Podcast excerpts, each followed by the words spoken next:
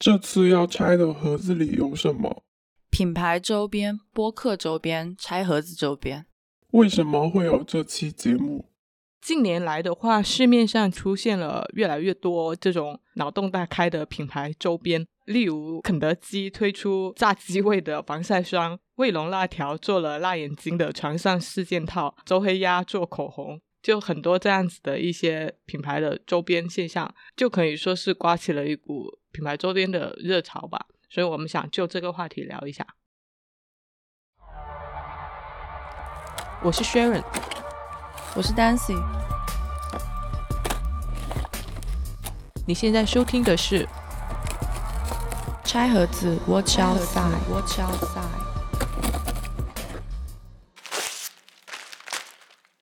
首先，我们来说一下品牌周边的基本概念和发展。周边这个词的话，其实最早是来自于动漫领域。指的是各种动漫的衍生品，例如说是动漫人物模型啊、手办啊这一些。然后后来呢，随着消费市场的更迭，这个概念就不断的发展，渗透到了其他领域。呃，那么目前的话，其实，在某一领域里面，凡是带有独特文化和品牌色彩的一些非核心的产品，几乎都可以算作是品牌的周边。其实小时候最经典的一些周边，就是我们的。游戏卡牌跟贴纸，好吧？干脆面里面附带的那一种。对，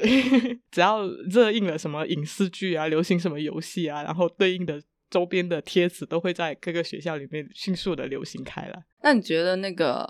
因为我们现在说的都是那种实体的嘛，实物。那你觉得，如果是影视和动漫的那些番外和同人，它算是周边吗？或者是明星他自己出一本书，算是周边吗？明星出一本书应该算是作品吧？明星的写真集算是周边，嗯，但是明星自己出一本书不算周边，所以是和原业务相关的主动发售的才算是周边。比如同人，它不算周边。同人这个定义就很模糊，因为它是从某一类的，就是原创作品里面进行的一些二次创作吧，算作是，嗯，所以它不算周边。我觉得在我这里应该不太算。OK，好的，那我们的定义已经捋清楚了。那其实，在消费领域，周边这门生意是怎么诞生呢？就不得不说到品牌本身的话，它的一个作用，就是当一个品牌它足够成熟到一个阶段的时候，它也会变成类似 icon 式的一个符号，具有一定的号召力。这时候，人们对于品牌的认同以及对品牌有一定的情感或依赖，就可以转移到它的核心产品或者服务之外，也就是我们常说的爱屋及乌。然后，当消费者非核心的一些产品产生兴趣或者喜爱，愿愿意为他支付的时候，周边也就自然而然成为了一门生意。不过需要注意的是，周边其实它的受众更为关注的，往往不是产品本身，而是它一以贯之的品牌文化或者说品牌内涵。那之前也说了，现在品牌都非常热衷于打造周边，为什么这一些品牌对于周边的兴趣度那么高？以及它对于品牌本身来说，到底有什么价值？它的营销逻辑是什么呢？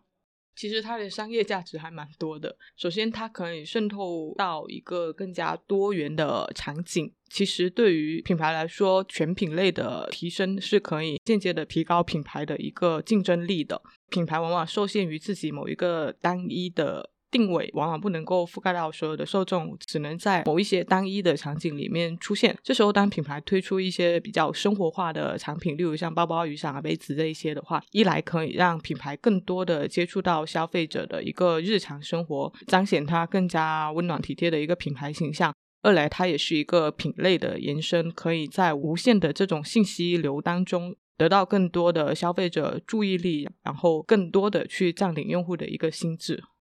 嗯，所以周边它本质上来说也是一种广告，对。但是与传统广告相比的话，我感觉周边它通常分成两种方向，第一种是实用性的方向，就刚刚你说的那种去占领受众的各个生活场景的。具有实用意义的，那它的作用点其实在于可以通过反复的出现和强调来增强消费者对于品牌及产品的认识和记忆。那另外一个方向其实是比较偏创意型的方向，就是它的使用价值可能并没有那么高，但是创意性的产品它可以通过吸金来引起潜在消费者的注意，以及强化现有客户的一个忠诚度。对，就是它其实也可以作为一个。连接符号来打造品牌的一个认同感，特别是对于它的核心消费者来说。因为它既是品牌跟受众之间的一个符号的载体，你刚刚说的这种非实用性的，它可能是品牌更加多的一些价值观或者说文化方面的多重体验。其次，它可以是品牌跟消费者之间的一个情感的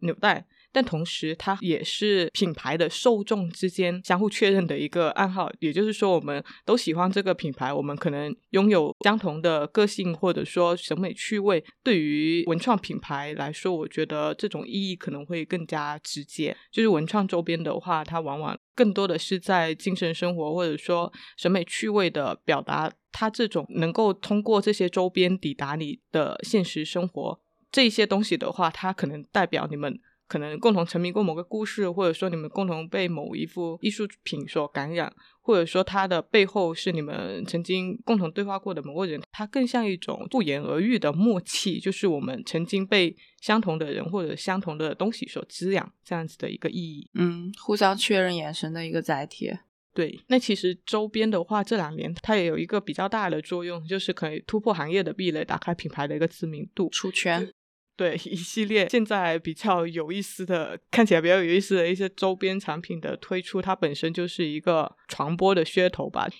因为周边的新奇性跟趣味性往往自带一些话题热度，然后可以帮助品牌去刷一波存在感。这几年跨界周边入圈的产品就很多。像我们刚刚开头讲的那些，基本上就是因为脑洞大，对，因为一些脑洞大开的周边，然后出圈的。其次的话，其实周边也是一个品牌挺重要的手段，去沉淀它品牌本身的资产，提高它自身的一个形象，因为它同时也是一种沟通的载体，它可以让不同元素。相互融合、相互渗透，然后赋予品牌更强的一个立体感跟层次感，从而拉近跟现在比较年轻的一些消费者之间的距离。就所有的品牌周边，它最后都会变成品牌的一些附加价值资产，然后反哺到品牌本身，可以增加品牌的一个人格魅力。这种距离的拉近可以是时间的，你可以看到，就是现在品牌周边也成了很多老品牌它换新的一种方式。像我们讲过的大白兔糖啊、旺旺，还有泸州老窖这一些，他们都是通过这种方式重新赢得一波社交媒体的关注度。然后另外一个方面的话，它这种距离的拉近也可以是空间的。像喜茶的话，它就是通过这种城市系列的一个限定的周边，它在长沙打造周边，就是先从长沙人喜欢的麻将入手，推出了麻将作为周边来融入当地的一个文化，以此来打破就是品牌跟城市之间的隔阂。这也成为为就是品牌拉好感的一个方式吧，嗯，这两种就都是把周边作为营销手段的一个目的。对，其实周边除了作为广告或是营销手段之外，它还有一个另外一个很大的类别的周边，它的主要目的就是在于赚钱。对，像知名的影视动漫 IP，他们的作品内容本身都不是赚钱的主要来源，各种。周边和 IP 的授权才是大头，像漫威系列电影周边，迪士尼。就是其实呃，周边它最后还是可以作为就是拓宽商业模式，然后创造直接收益的一种形式。它给品牌带来的收益有时候是非常可观的。你看，像一部《冰雪奇缘》的周边衍生品，能给迪士尼带来的是近百亿美元的一个创收。迪士尼它其实是一个。多轮次的一个收益模式嘛，但是对于他来说，其实第一轮的像他们的票房、动画或者说电影的一些票房，然后第二轮的是这些影像作品它的一个拷贝的收入，第三轮就是到了园区里面的收入，其实这些都不算太大头。看似细碎的这些周边跟授权，它是它里面很大最主要的，对很大的一部分生意。那像麦当劳，其实周边对它的销量带动也是有很大影响的。之前有很多朋友就是为了它的周边特意去买儿童套餐的。对啊，开心乐园餐配套玩具，对，据说每年可以卖十五亿只，销量很惊人。是啊。那下面我们讲一下各自比较印象深刻的，或者说值得分享的一些品牌周边的案例吧。首先想讲一下最经典的品牌周边，就是可口可乐。这应该是讲到周边无可避开的，就是周边的玩家里面比较王者级别的一个品牌。它作为一个百年品牌，其实可口可乐的周边授权历史已经很久了，基本上你能想到的东西都有。对，在八九年的时候，他就已经把他的那个玻璃瓶专利授权给一些广告商，然后用来制作一些大型的瓶子模型，用来做市场推广。后来他更是因为 Andy Warhol 他那幅画走进现代艺术，然后成为一个非常具有代表性的商业符号。我觉得这在一定程度上可能对于可口可乐的周边开发起到了非常积极的影响。嗯，而且它的周边其实在现在已经变成了很多人的一个呃收藏对象。对。就是有很多专门的收藏家，因为它你看可口可乐均价可能就两块半的产品，但是衍生出来的那个周边的话，是从几块钱的袜子到这种可以被纳入博物馆的无价之品都有，就包罗万象，包括吃的穿的各种玩意。嗯，而且还有很多在上个世纪发售的那一些中古系列，现在也是一物难求。对，而且可口可乐的它它的周边的话，首先它的视觉辨识度很高，嗯，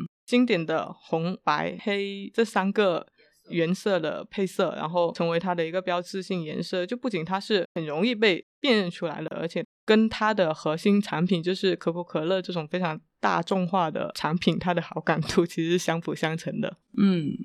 然后它的品牌理念也非常具有延展性嘛，因为它品牌理念就分享快乐，很容易融入生活的各个角落。然后可口可乐又是一款非常平民的生活饮料，所以就是它这种生活周边的延展其实挺自然而然的。嗯，而且它还会被各种呃流行文化的作品去推动，比如说嘻哈说唱这些圈子里面也经常去 Q 它。然后就是潮流品牌的周边了，玩的最溜的。对 潮流周边的始祖 Supreme，对传统异能了，就他也是把周边卖成了传说的一个周边大户，几乎生活中用得上的、用不上的周边他都做过。但他比较特殊的是，他有潮牌属性的一个加持，他的周边的收藏可能比其他的品牌要狂热的多。嗯，而且他也因为各种广泛且出其不意的周边而频频的出圈。例如那个砖头，对板砖，还有那个七百块钱的板砖，还有那个钞票手枪，对，还有吃寿面的碗，寿碗 也是可以卖几百块钱的。然后最让他的粉丝都惊掉下巴的，应该就是和 LV 合作的棺材啊，对。不过那个其实好像是定制，对，它不是那种广泛发售的。对，不过有网友戏称，就是不管你是 T 恤还是保鲜盒。任何印有它的 logo 的产品都有超过五分钟的成名时间，哪怕只是一块砖头，就是它其实背后折射出来的就是具有超强符号价值的一个品牌，它的周边优势或者说是强势，就对于它来说，周边其实是非常直接的可以创造收益的存在了。嗯，纯粹就是因为它的品牌号召力。那其实还有很多王庄周边衍生品的大户啊，星巴克啊、喜茶、啊、麦当劳这些大家都很熟悉了，在这里不赘述了。嗯，那接下来的话，既然我们是两个广告人的 chit chat，我们就来讲一下广告公司的周边吧。那在广告界有一个很有意思的现象，在于大家给别人做广告做的热火朝天，自己的品牌广告呢其实很少。当然也有例外，一个是大的 4A 公司会有专门的部门来做品牌宣传，但是大多都比较行，以完成任务为主。另外一个就是以创意为导向的新锐公司会重视这个部分，然后他们的周边一般都会相对于这些大的 4A 公司来说会比较有风格，能够反映出团队的个性和喜好。嗯，那在这里的话，分享两个国内的新锐公司的周边，第一个是。相对来说比较知名的环石互动，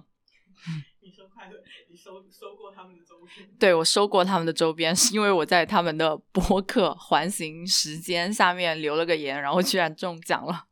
于是就收到了他们的周边。他们的周边主要分两大块，一个是固定的一个周年纪念的礼物，比如说六周年他们会做一个六六六小恶魔的玩具。八周年做了一个册子，收录八十八则关于广告的基本内容，配了一套黄铜的文具。然后另外一大块就是六一儿童节的纪念礼物。那它二零二零年的六一礼物的概念呢是地球的一小块，然后对应的产品呢就是地球的一小块石头，戈壁石。因为不是批量生产的嘛，所以每个人收收到的都是不一样的。那我收到的这个就是这个地球的一小块。所以你把那一小块地球怎么处理 了？那一小块地球在应该现在在在我们所处的这个空间，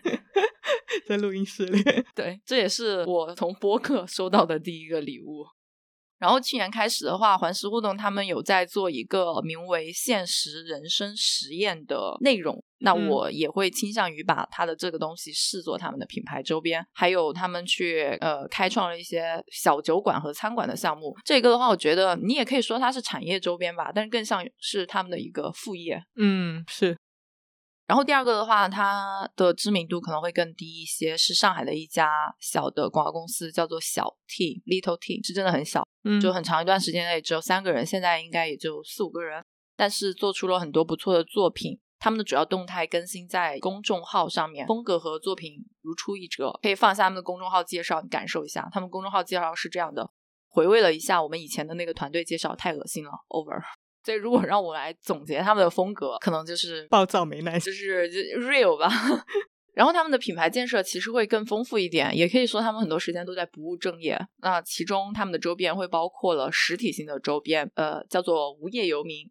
他们是以无业游民为主题设计了一批动物的形象。应用在贴纸啊、T 恤啊、帆布袋，就各种常规周边物体上面。嗯，风格会比较怪趣可爱一点。另外一个比较特别的周边是他们在公众号上面有一个团队月供的专栏，写一写每个月团队每个人对于近期工作和生活的思考，然后集结成册作为周边发售。那最后一个周边也是和播客相关，他们是他们有做播客吗？嗯，他们做了一个算什么呢？项目叫做希望小学，嗯，就是一个学校的概念吧。好像有看到过这个播。嗯，对，他们的这个学校概念是以一个月改正一个问题为教学目标，然后第一堂课是每天一分钟，就是学员呢他每天拿一分钟来。哦，我知道。对，所以他们的学员作作业就是在希望小学这个同名播客上面播出。嗯，你们上去感受一下就知道他们的风格了。你也可以去登录他们的网站看一看，也是比较怪诞好玩的这种风格。其实你觉得公司的活动算不算是一种周边呢？不算吧，不算吗？但是我觉得这个和他们的主业是相关的耶。什么活动？你是说团建吗？No，公司的活动吗？不是，不是那种活动，就是分享会啊这种活动。我是说公司活动为什么是周？当然是对外的那种活动啦。嗯，有点类似，他们是不是公司做一些行业分享？嗯，对，但是呢，就不是我们印象中的那种传统的行业分享。他们有一个分享会叫 AA 分享会，就是邀请粉丝过来参加，然后费用 AA。嗯嗯，每个人都可以上台去讲。哦，这也算他们的一个周边吧？算吧，如果你把它当成一款产品的话。接下来的话，再说一下个人比较印象比较深刻的周边，小众的周边 有一个就是我们相信大家都有看到过的，就美团的袋鼠耳朵。哦 哦，那个不算小众，但那个算比较特别的一个周边。对，其实它呃原本是美团的一个内部活内部的一个礼品活动，但是因为关注度非常高，后来就变成了一次营销。嗯，因为它的反差萌。对。这个是比较反差萌的一个周边。它刚开始的时候，就是这个袋鼠耳朵其实是美团内部的一个荣誉象征，也就是传说中的只有区域业绩达到第一的骑手才能拥有。也不知道是真的还是假的。这个貌似是真的，就是后来就是因为有几张。其实是有几张动图在网上传开了，一张是那个美团小哥他停停在路边，然后去整理自己的耳朵；另外一张呢，就是一个美团小哥骑着车摇头晃脑的，就戴着那个头那个头头套，然后刚开始大家都以为是兔子耳朵，就是因为它毛茸茸的，看起来很好软的那种，所以就很多人在求同款。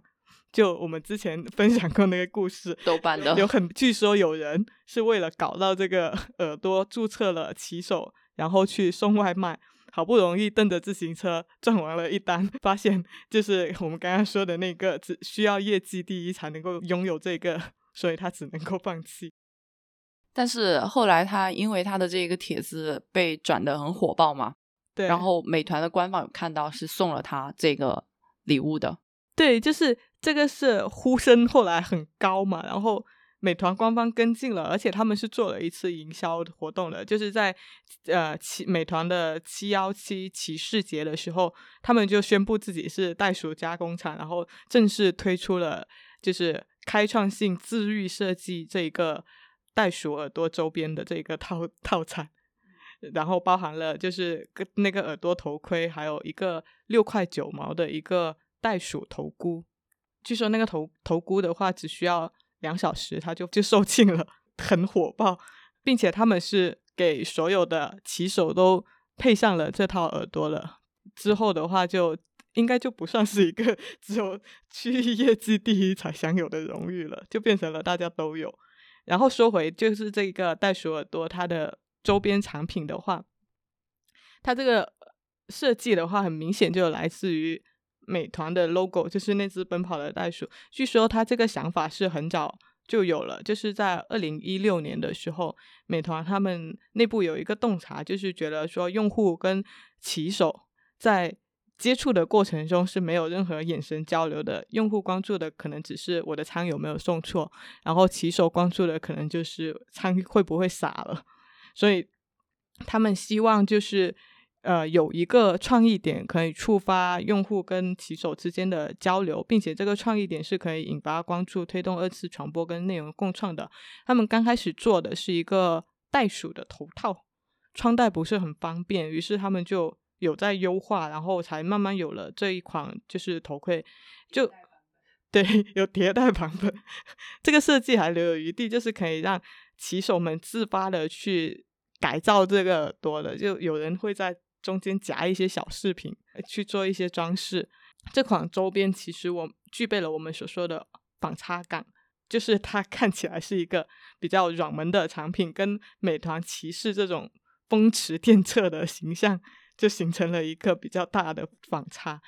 是否能真的形成骑士跟用户之间的互动先不说，但它但是它至少是让美团骑士这个形象看起来更加亲和一点吧，然后还具有一定的稀缺性，以及它跟品牌也有一定的关联度，而且品牌是期待把它做成一个沟通载体的，又能够在一定程度上给它一定的品牌内涵，所以就是这个周边还是有点意思。嗯，但它最成功的还是在于，呃，就是后来它的那个公关反应吧。对，然后我来讲一个，因为我是他家的消费者，然后他可能也是一个比较小众的品牌，但是它的风格呢是近两年来在年轻人当中比较流行的一个风格，就是所谓的千禧年的风格。嗯，我 OK。对 Y Two K 的这一个风格，然后这个品牌叫做 Grape，是专门做鞋的一个品牌。我们之前在讲巴黎世家那种风格的时候，也有提到过它。嗯，那他们呃做鞋，他们做鞋的风格呢，也就大家可以想象得到了。想象不到的话，就上他们的淘宝店去观摩一下。那其实除了鞋之外，他们有推出一些其他的周边，比如说他们有一个。刮刮乐贴纸钥匙链的套装，它的贴纸首先是一套也是非常复古的千禧年风格的，但比较特别的地方在于它这一个贴纸所采取的方式是那种转印的方式。这种转印的方式，不知道大家小时候有没有吃一些零食，然后那个零食就会附赠一个贴纸，你把它泡泡糖，泡泡泡糖吗？还有对，OK，方便面什么的可能也有。好像泡泡糖是最多的，就是可以把它贴在手手上面，然后印印了那个花纹之后，再把它撕掉，它就粘在手上了。嗯，用硬物去刮一下，让它粘在手上。所以它的这个贴纸也是用的这一种呃方式，然后配了一个心形的小木片。那这个木片你同时可以当成刮这个贴纸的工具，也可以当成一个钥匙链来使用。所以它的这一个周边的。形式其实可以看到和它整体的一个品牌定位是比较一致的，具有一个统一性，比较复古的玩法。对，他们的周边除此之外还有一个特点，就是每一款周边都是和不同的艺术家去合作的。比如说这个贴纸，它是和一个常住在葡萄牙里斯本的视觉艺术家合作的。那其他的周边，比如说地毯啊等等的。也是分别邀请了不同的艺术家来去给他们提供这些插画，嗯，可想而知，他们选择这些艺术家的视觉风格和他们的品牌风格也是一致的。所以我觉得说这一个品牌呢，其实其一是它的品牌定位和调性非常的突出且有特色。那第二个呢，是他们的周边制作，其实和他们的整体品牌的统一性非常的高。嗯，那这里还想分享一个，就是在设计上面比较开脑洞的品牌的周边，就是日本的那个日清方便面。呃，它的这个名字可能大家不太熟，说他们产品可能大家比较熟悉，就是和味道、UFO、出钱一丁这样子的一些品牌。呃，他们做过就是热水壶的纸袋，就是它据说是一个泡面爱好者投稿设计的一个呃，售价折合人民币可能十八块这样子的一个一个纸袋吧。它就是那个热水壶的那个壶手跟拎纸袋的那个位置刚好是重叠的，然后你走在路上拎着这个这款纸袋，就好像你拎着一个水壶走在街上一样。然后还有一款就是泡面 T 恤，一个白 T，然后下面画着两只手拿着一碗泡面，然后夹起一口，就给人看起来的感觉就是你在吃泡面。然后这一款 T 恤的话，它是。呃，之前也是在微博上面有大火的，然后官方一推出就立刻售罄的，就是它看起来是比较搞怪的一种风格。然后他还推出过一个智能消音餐叉，就吃泡面的时候发出声音，有些人觉得是呃很尽兴的，但是有些人觉得是一种不礼貌的行为，所以日清就研发了一款可以避免这种尴尬的。尴尬的状况的一个呃消音的参差，它是在你的叉子里面内置放了一个麦克风，然后当你在吃面的时候发出声音，你的手机 APP 就会收到讯息，立马放出水声来掩盖你吃泡面的这个声音。然后有人说这是冲马桶的声音。嗯，既然他之前的那个周边风格都是走搞怪风格，那我也可想而知，他的这一个就并不是真的要消除你的尴尬，对，只是是让人更加尴尬，制造另外一种尴尬来掩盖这个尴尬。据说他这个仓价是限量五千吧，然后它售价是八百六十元，也是挺敢卖的。卖完了吗？不知道。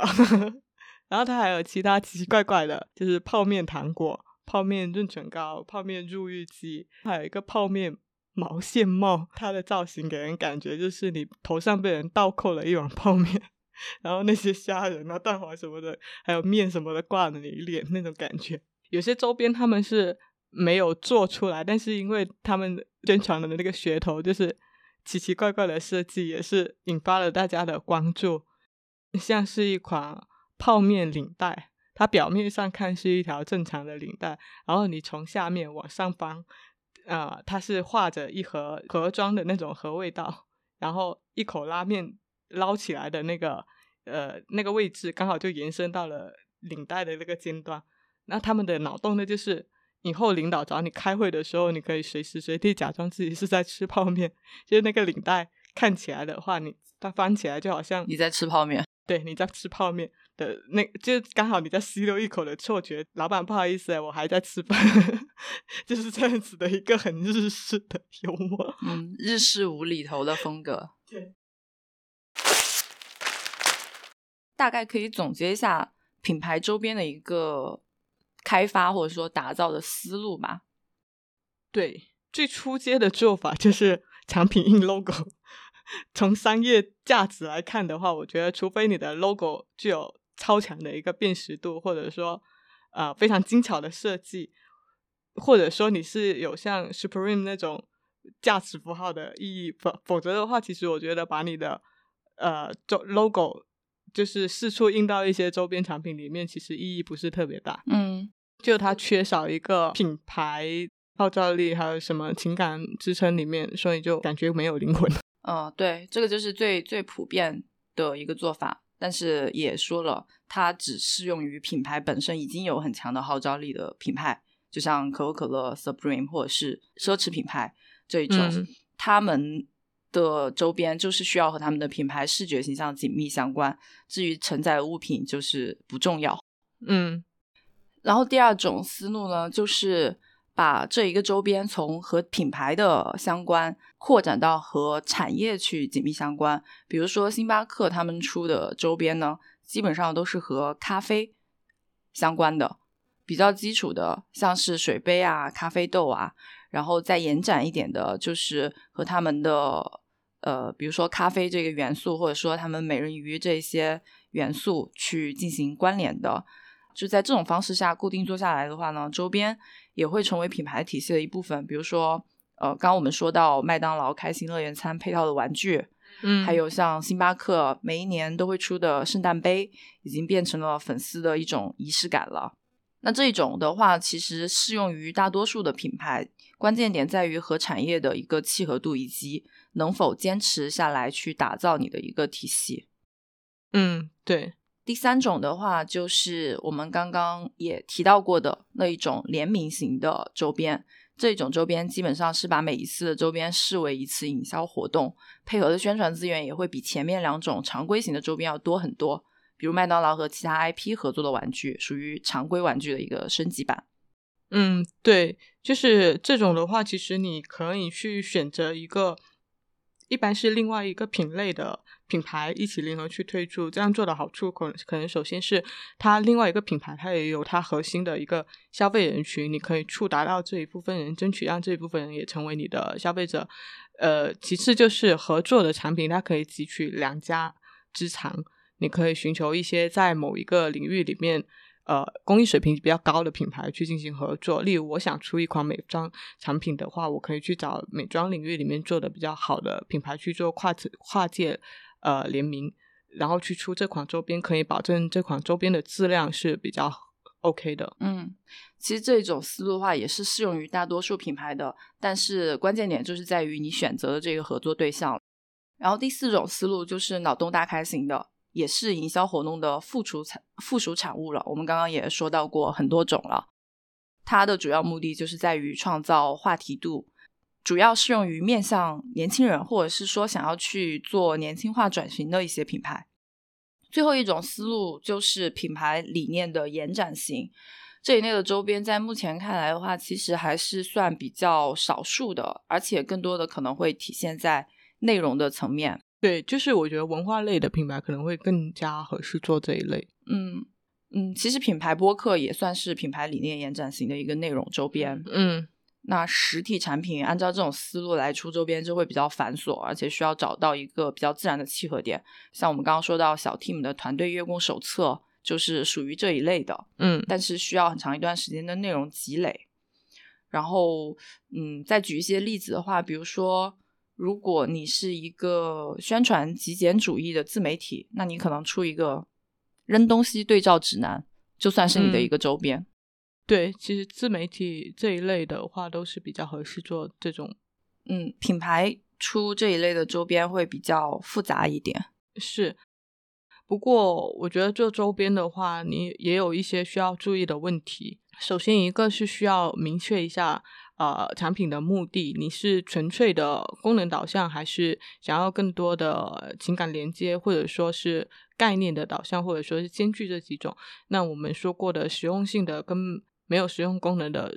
呃，软周边跟硬周边这种都是相应有它的意义。刚刚也讲过。那其次一个呢，就是呃，对于产品质量的把控。如果不注意把控这些产品的质量，只是把周边产品作为噱头的话，其实对于消费者，特别是核核心的一个受众来说，是有比较直接的情感伤害的。既然玩周边的话，还是不能够呃完全忽略这种产品的质量。嗯，对。还有一个注意事项的话，我觉得是，就因为之前脑洞大开型的这一些产品集中的火过一波嘛。嗯，大家那个时候都在做这种产品，但是其实，呃，像这种这种方向的周边的话，消费者其实还蛮容易厌倦的。对，其实现在就有一点点皮了，所以就是不要跟风。那其实周边的推出的话，都有一套现在玩得比较多的营销方式跟打法，像限量供应。适度的进行一个饥饿营销，这个就不用多说了，相信大家都知道怎么回事。嗯，很多人都排过队呢。其实限量的话，不仅仅是售卖吧，也有很多就是做成这种限量赠送搭配周边销售的方式，就只送不卖，也是品牌挺惯用的手段。麦当劳，然后出奇制胜，制造一个比较合理的反差，越是难以想象的东西，越有颠覆性。越有话题性跟传播度。但是，就像刚刚说的审美疲劳，就是有很多人都觉得见怪不怪了，能够让消费者哇一声觉得很意外的，但是在情理之中的，我觉得还是需要花费一定的心思。最后一个呢，就是各个渠道的发力，重视传播。如果你的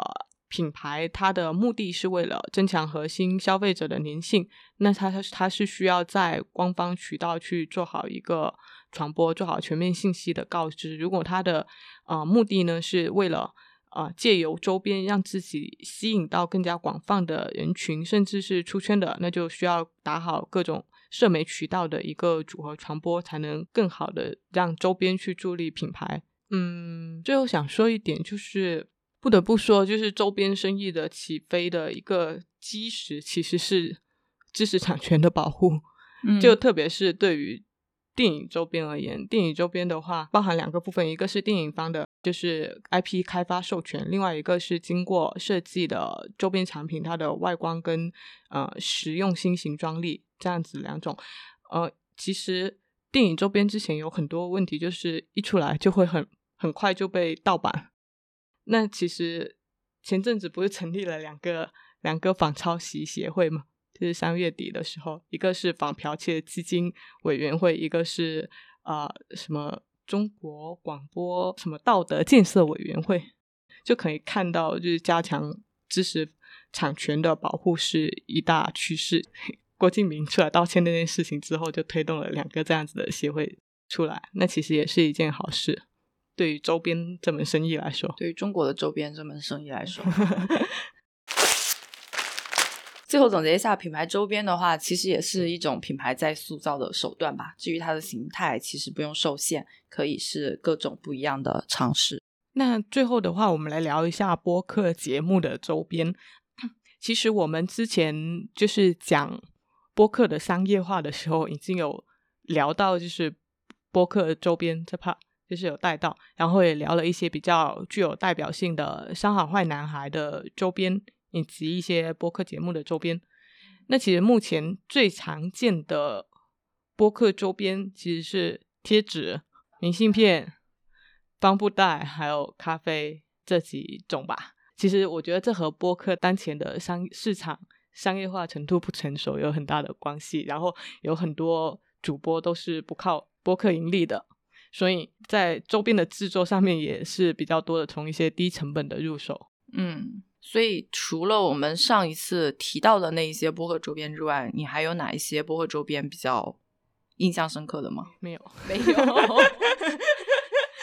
没有了。其实是，其实是我觉得没什么代表性，就是因为我看了一圈，我觉得大家做的都是比较基础的，就都差不多那一些。对。其实呢，我也没有特别印象深刻的，就也是和你刚刚讲那个背景有关系嘛。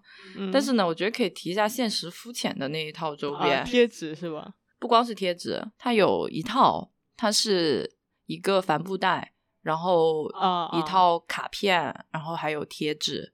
对，其实现实肤浅，它的画风比较有辨识度，对，整个设计是比较有辨识度的。它的现实肤浅 蓝也挺好看的，对，就是它那个品牌色蓝色的强调，包括它的品牌体系，因为从一开始打造的比较好嘛，嗯，设计层面上来说，所以它出周边的时候，就会让这个周边的整体性看起来也比较高。对，嗯，我我想说的是，基于这种情况的话，播客可以怎么去做周边的一些思路？因为我发现。就是如果大当前都是比较低成本的话，嗯，就是做周边的方式都是这种的话，那其实有几个路径，有机会的话是可以去走的。就是第一个是啊，跟品牌合作，这个可能是。头部的播客比较有选择余地啊，它其实是一种借力去打造周边的一种方式。嗯，例如说，呃，良品铺子他去找哪个播客节目合作啊，那他们可以顺便跟他合作去打造一款一款专属的周边，或者说是多个播客节目的联合。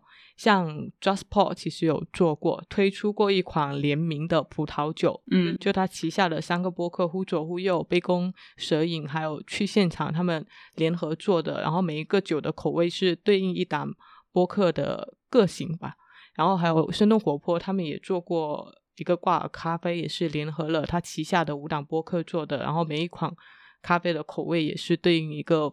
某一个风格的播客。嗯最后一个呢，就是众筹的思路。啊、跳岛 FM 他们最近是跟纸现场 Paper Life 联合推出了一款概念磁带，也是有点环保袋的概念吧。他们是用的众筹的方式。但是刚刚那一个机构性的，就是像 Jasper 做的那些，其实它还是需要成本。然后众筹的话是需要一定的听众基础吧。对，就是可以有一些辅助的思路去嗯帮帮你去做这一个东西吧。播客的周边打造思路的话，除了一些比较常规的 logo 元素、品牌色调或者 IP 元素，在这里就不做赘述了。上面讲品牌的时候都有讲过。那除此之外，其实基于播客比较特殊的一个品牌的话，我觉得有几点是可以去考虑的。第一个是考虑受众的一个聆听场景，因为大家在听播客的时候，通常都是用自己的一些边角料的时间。上下班的时间啊，通勤时间啊，或者说呃一些 摸鱼的时间、做家务的时间，或者说乘坐交通工具的一些时间，这些场景其实是跟用户的生活场景紧密相连，而且是比较特别的一部分。如果你可以把你的周边跟这些场景结合起来，也是一个不错的选择。嗯，例如，号称自己是摸鱼播客的凑近点看，它可以出一个摸鱼神器之类的。还有就是播客的名称，其实播客的名称往往是一个播客的理念或者说是内容的表达吧，所以它可能跟我们平常看到的品牌名称还不太一样。不是有人总结过播客圈的命名怪象吗？嗯，就是大家取名字的时候，其实都是花了点心思，然后也是比较新奇有趣的。呃，所以我觉得播客名称的话，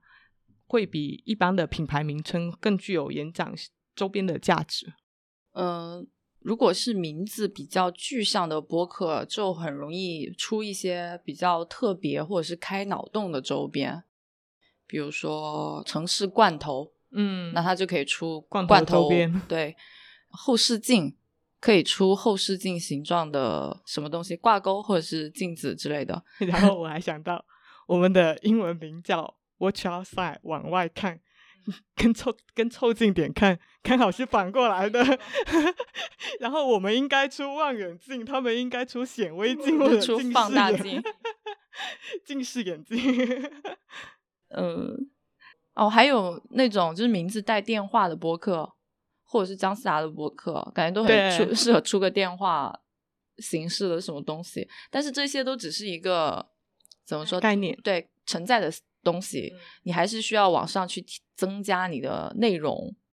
对，然后就是播客的话，它是一个内容品牌，所以肯定会有一些个性化的输出，所以一些播客会渐渐形成自己的一些梗，嗯这些梗可能是你跟听众之间比较独特的一个情感连接，也是播客本身的一个个性体现。呃，可以在一些合适的场景把这一些梗给植入到周边里面去，然后形成你跟听众之间的一个秘密信号，这种方式也是我觉得是 OK 的。嗯，其实还有一个就是一些垂类播客去打造周边的方向也是比较明确的，最明显的，比如说音乐类的，去出音乐相关的一些周边，嗯，比如说呃磁带播放机，然后配一套磁带放你以往的这一些节目之类的。对，嗯，缺点是适用范围比较窄吧，就更多的是一些纪念意义，嗯，然后还有成本的问题，是。以上都有成本的问题。OK，那接下来是我们对自己周边的考虑或者说想法。呃，我们刚刚不是总结过了品牌周边的几种思路吗？就是视觉相关的、产业相关的、呃联名款的、脑洞大开型的和品牌理念延展型的。嗯，我觉得我们更倾向的应该是最后一种吧。理念延展型。，对，呃，其实我觉得吧，做周边这是一个可以自己尝试做产品的机会，我觉得这是挺难得，也觉得挺有意义的。但是我我希望呃，拆盒子的周边能够兼具美感跟实用价值，然后也可以有一些呃新奇有有趣的一些呃网页出来。对，所以我们不管是从创意层面来说，还是从我们刚刚说那个理念延展型的方向来说，这两种方式的周边都需要一定的准备时间嗯，和成本。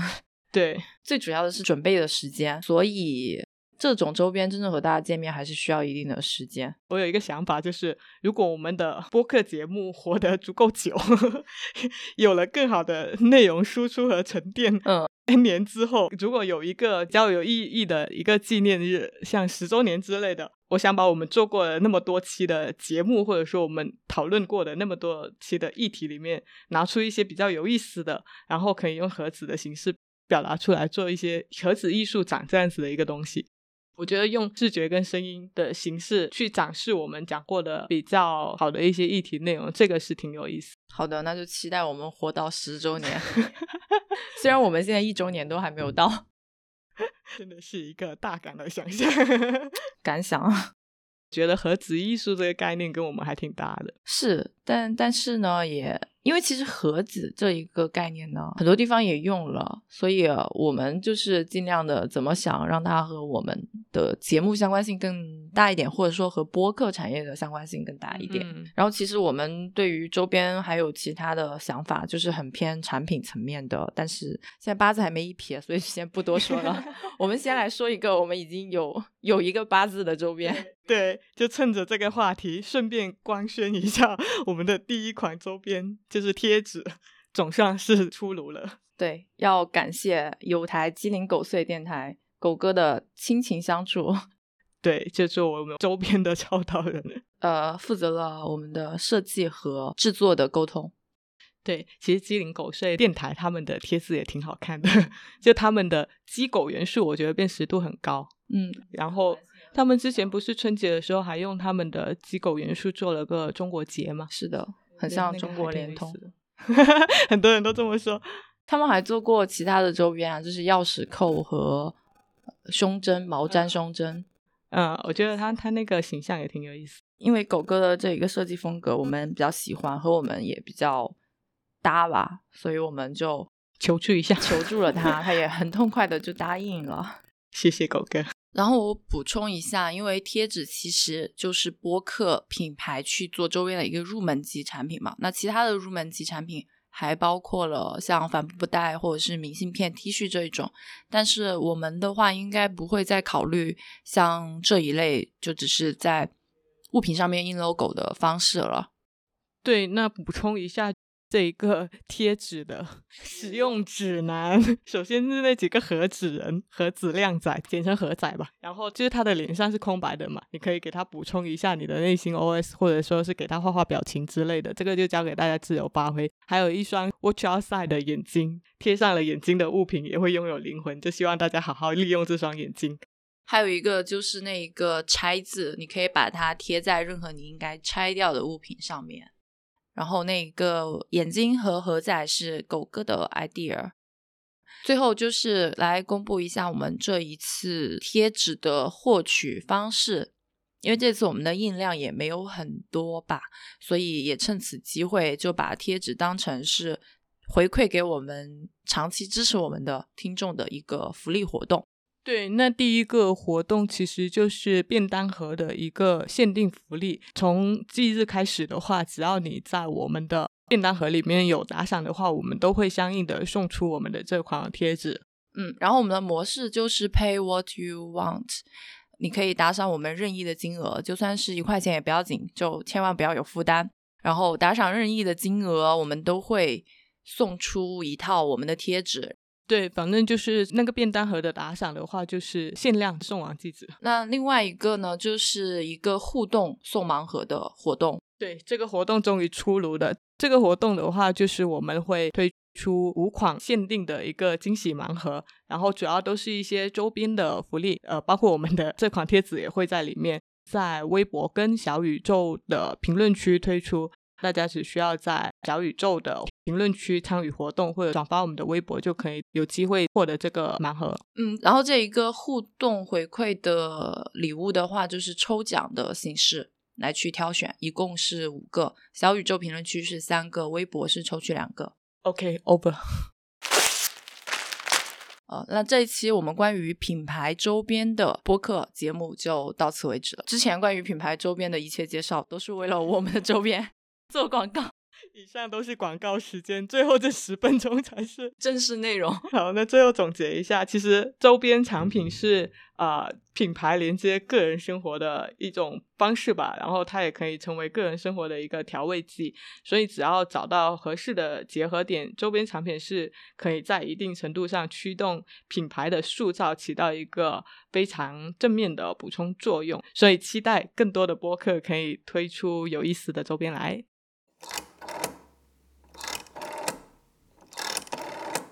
Hello，你正在收听的是由 Dancy 和 Sharon 主理的播客节目《拆盒子 Watch Outside》。如果你喜欢我们的节目，可以去苹果播客给我们好评，让更多的人听见我们的声音。也欢迎到我们的便当盒进行打赏支持。更多互动方式以及我们节目中提到的所有信息的详细补充，都可以在节目的 show note 中找到。我们的固定网址是 watch 横杠 out 横杠 side dot com，欢迎到这个地址来找我们玩。我们推荐你在苹果播客、小宇宙、Google Podcast 等泛用型客户端收听，也可以在网易云音乐、QQ 音乐、喜马拉雅等平台找到我们的节目，搜索“餐盒子”即可。感谢您的收听。